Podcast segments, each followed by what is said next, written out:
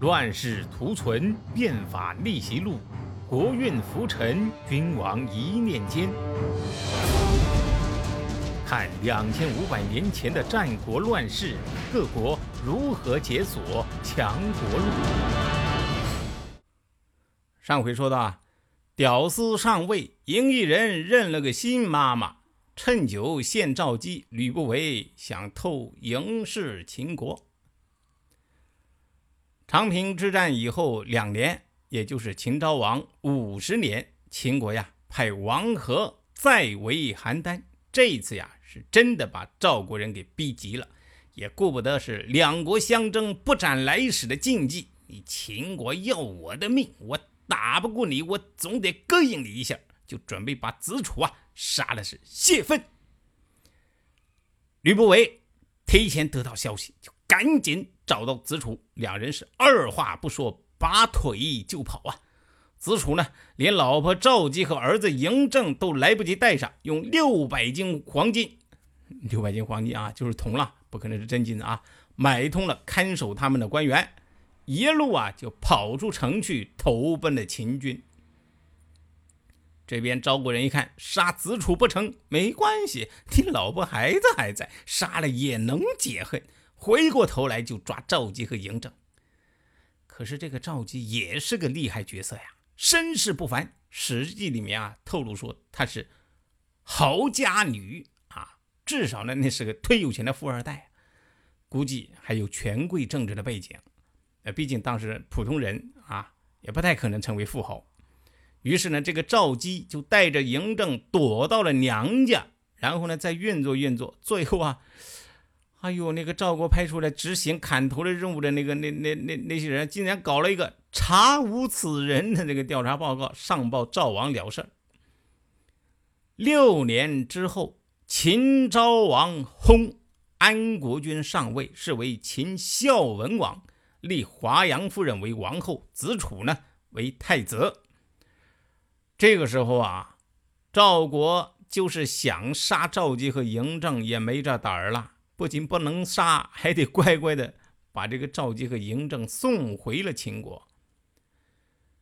秦孝文王短命，只在位一年就死了。实际上，真正品尝到国君滋味的才三天。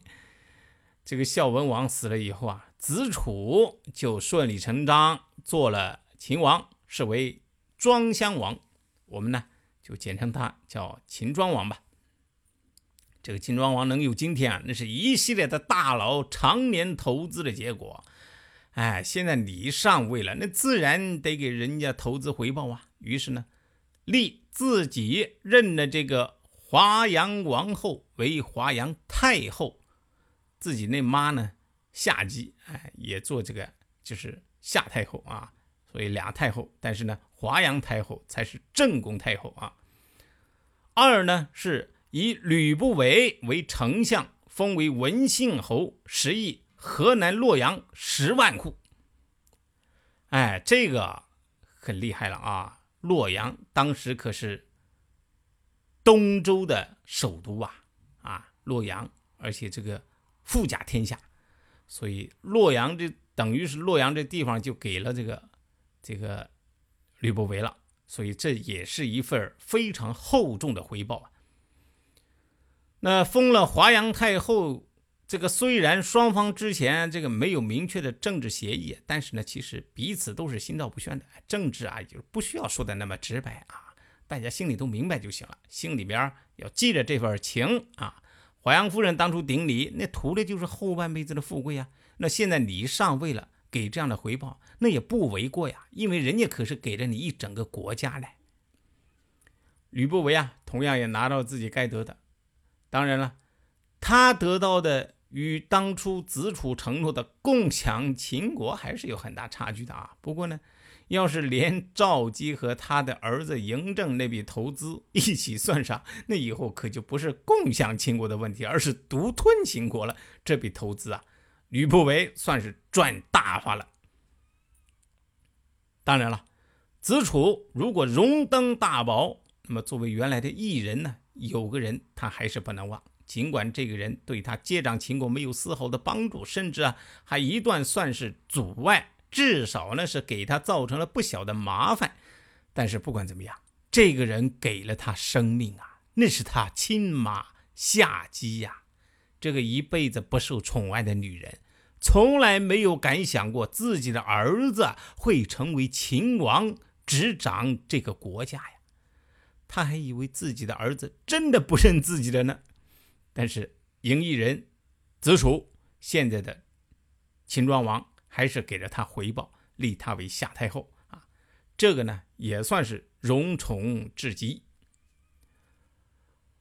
不过这个子楚啊，也是个短命鬼，当然比他爹好一点啊。做了三年的国君，他爹做三天，他呀做三年。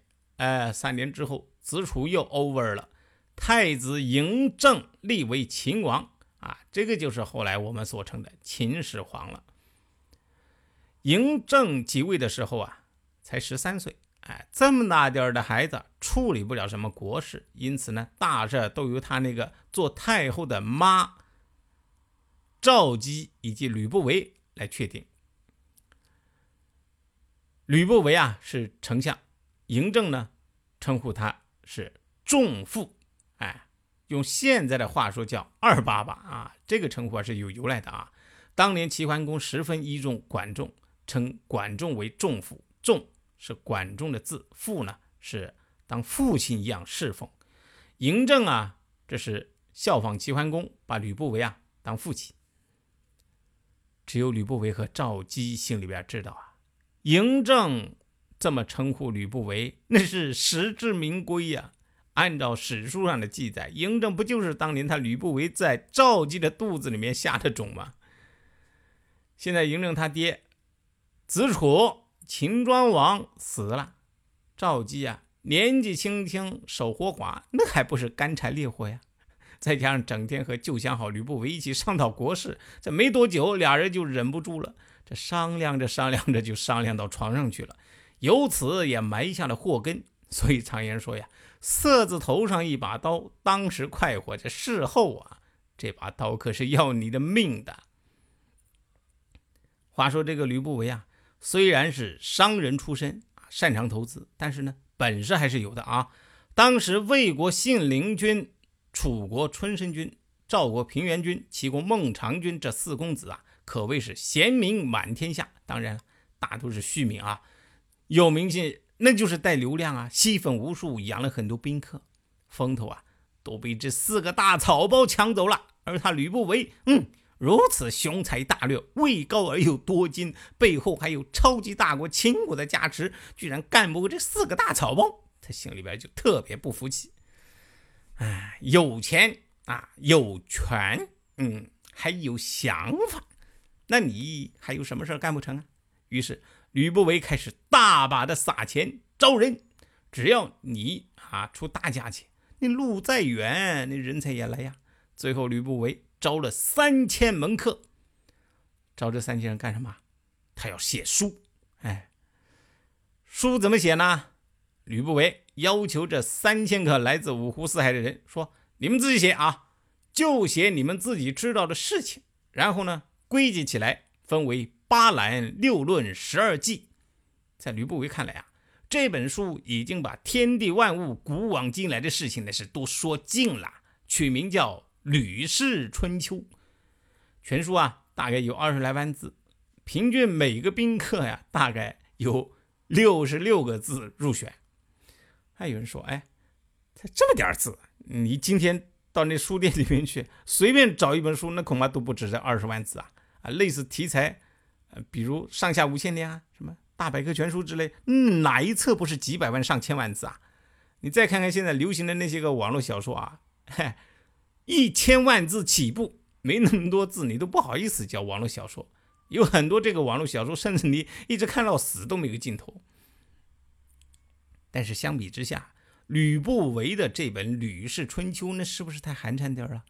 简直小儿科嘛，对不对？但是呢，三千人的集体智慧，你也别小看啊。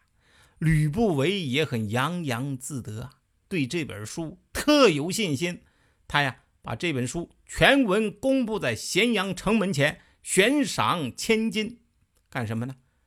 不管是谁，谁能在这本书上增加或者删除一个字儿的，这千金呢就归你了。